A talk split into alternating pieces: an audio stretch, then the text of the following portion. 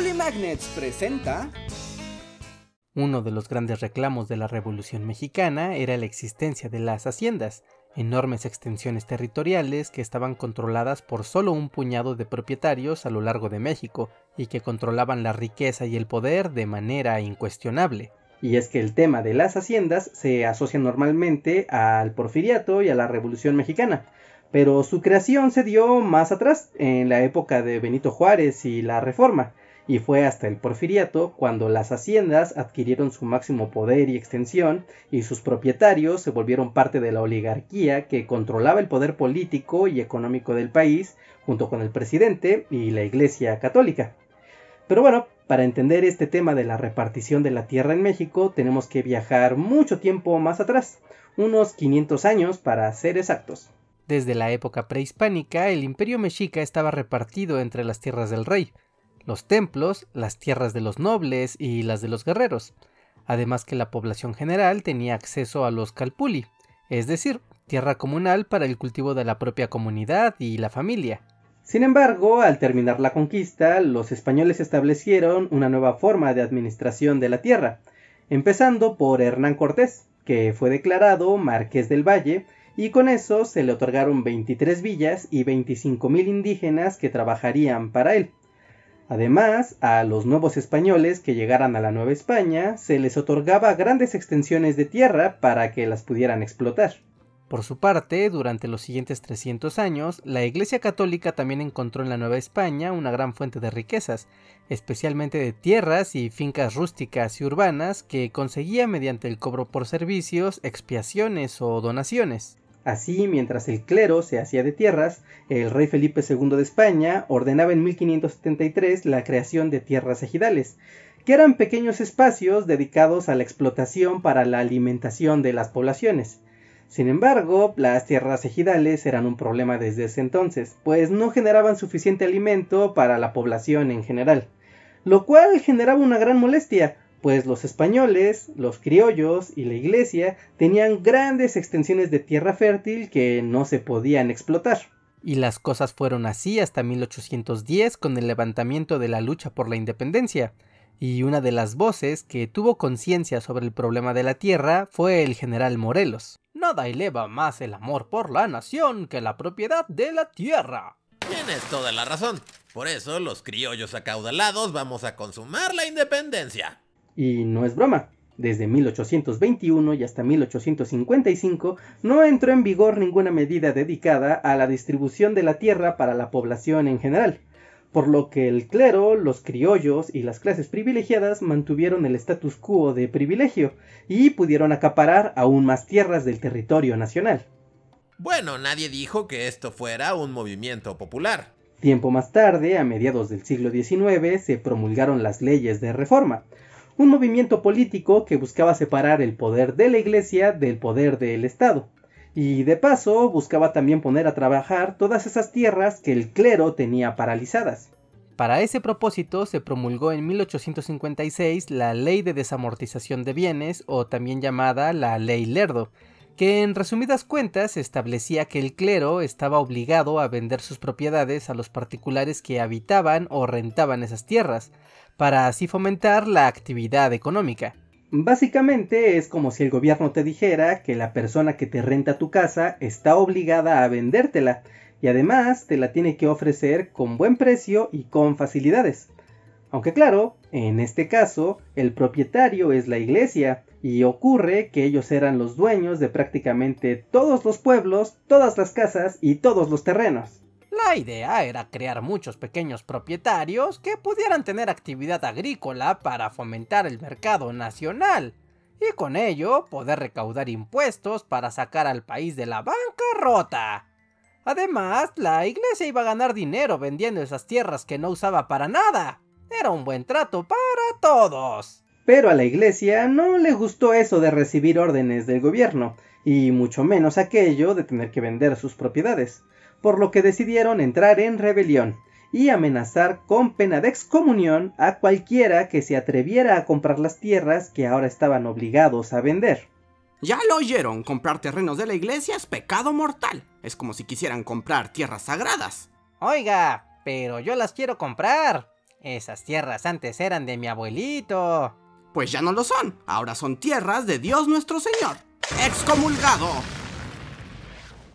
Y tal vez hoy suene raro, pero en ese entonces la Iglesia Católica era muy poderosa, y eso de ser excomulgado podía traerte muchos problemas y volverte prácticamente un rechazado social, por lo que las amenazas del clero mexicano tuvieron un gran peso para la implementación de la ley Lerdo.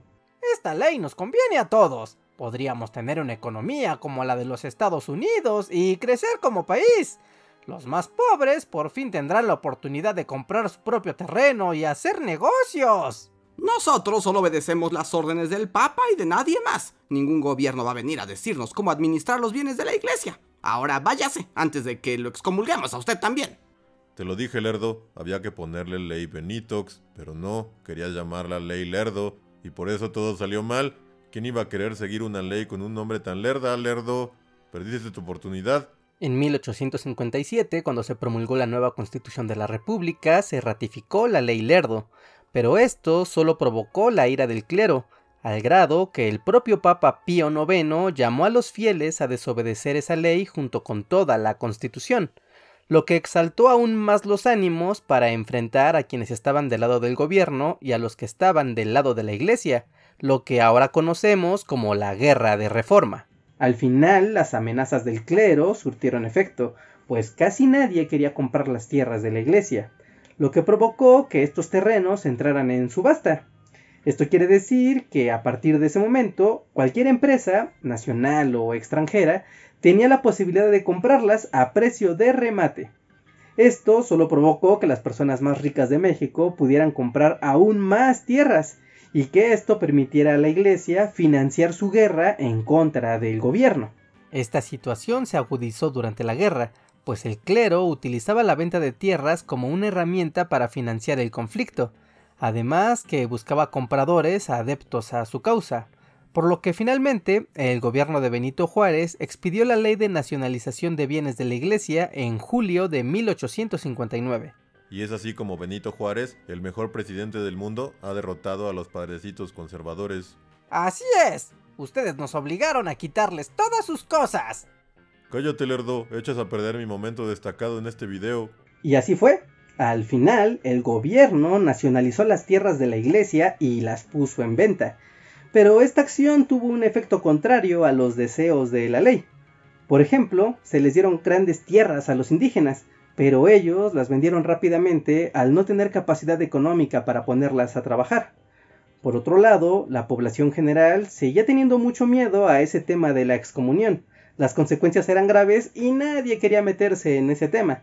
Y finalmente, los grandes ganadores resultaron ser los capitales nacionales y extranjeros, que compraron grandes extensiones de tierra a precio de remate. Así que al final el problema fue el mismo, pues inicialmente se tenía un país con grandes territorios controlados solo por la iglesia y ahora tenías un país con grandes territorios solo controlados por un puñado de gente acaudalada. No me miren a mí, todo fue idea de Lerdo. Ah, ahora sí tengo toda la atención, ¿verdad? Luego de la muerte de Juárez, el presidente Lerdo de Tejada expidió la ley de colonización de 1875. Esta ley invitaba a los colonos extranjeros a comprar las tierras del gobierno y de esa manera también introducir nuevas tecnologías en los cultivos. Para lograr ese objetivo aparecieron empresas particulares llamadas compañías deslindadoras, que ayudarían a la venta de los terrenos baldíos del gobierno y a cambio, en compensación, recibirían una tercera parte de los terrenos deslindados. O lo que es lo mismo, deslindar tierras era un negocio muy jugoso. Así llegamos a los primeros años del gobierno de Porfirio Díaz, y a partir de 1881 el gobierno vendió una gran parte de las tierras nacionales a manos extranjeras, a la vez que las compañías deslindadoras acumulaban enormes extensiones de tierra por ayudar a su venta, lo cual provocó una acumulación descomunal para los 29 propietarios de esas compañías, que obviamente, además de acaudalados, estaban perfectamente conectados en las altas esferas de la nueva sociedad porfirista. Al final del remate de tierras, los socios de las compañías deslindadoras fueron los mayores beneficiados, pues por su trabajo deslindaron cerca de 32 millones de hectáreas, por lo cual les tocaba recibir a cambio 12 millones 700 mil hectáreas, y además, como sobraban tierras, se les vendió a precio nuevamente de remate cerca de 14.800.000 hectáreas. Es decir, que los socios de estas compañías entraron en control del 13% del territorio nacional bajo el amparo completo de la ley. El mejor negocio de todos. Pongamos más números en la mesa, porque uno de los socios adquirió 7 millones de hectáreas en Chihuahua, otro 2 millones de hectáreas en Oaxaca, dos socios tenían 2 millones de hectáreas en Durango y otros cuatro tenían 11 millones de hectáreas en Baja California, de manera que cualquiera de esas ocho personas poseía más tierra que cualquier otra en México, y no solo eso, más que cualquiera en todo el planeta. Un montón de tierras para un montón de amigos empresarios. De ese grupo, el más destacado era el general Luis Terrazas, el propietario de tierra más grande de todos los tiempos en México y en el mundo, máximo terrateniente, hacendado y en múltiples ocasiones gobernador de Chihuahua. Un hombre que en 50 años acumuló tanta riqueza y poder que incluso podía ponerse al tú por tú con Porfirio Díaz. Terrazas es un personaje bastante controvertido que podría tener su propio video. Por el momento solo les diré, como dato curioso, que su poder aún resuena en el presente en las más altas esferas de la política nacional. Pero regresemos a nuestra historia, porque es aquí donde nacen las grandes haciendas de la Revolución Mexicana. No hablamos de ranchos de mil o dos mil hectáreas o de las haciendas de las películas, Aquí hablamos de haciendas porfiristas mexicanas, conformadas por decenas o incluso centenas de hectáreas con miles de campesinos trabajando en ellas. Pero hablar sobre cómo eran las haciendas y por qué generaban tanto descontento social ya es tema para otro video. Por el momento solamente les diré que las haciendas eran parte fundamental para afianzar el poder de Porfirio Díaz y de la clase oligarca que lo mantuvo en el poder durante 30 años, y al mismo tiempo las haciendas eran la base del reclamo social que hizo estallar la Revolución Mexicana en 1910. Pero bueno, eso ya lo veremos después. Por el momento solamente me queda pedirles su like si es que aprendieron algo nuevo Dejen su comentario, ¿sabían sobre esto? ¿Lo entendían? ¿No lo entendían? ¿Vinieron por tarea? No sé, háganmelo saber aquí abajo, siempre me da mucho gusto leer todos sus comentarios. Les voy a poner corazoncito durante la primera semana de este video y tal vez después también. Como sea, me encantará leerlos. Like, compartir y bueno, sigan disfrutando de la historia. Yo soy Reinhardt y nos vemos hasta la próxima. Bye. Muchas gracias a los Patreons y miembros de comunidad que nos apoyan mes con mes. Con su donación nos permiten seguir compartiendo información histórica cada semana. En verdad, muchas gracias por su apoyo.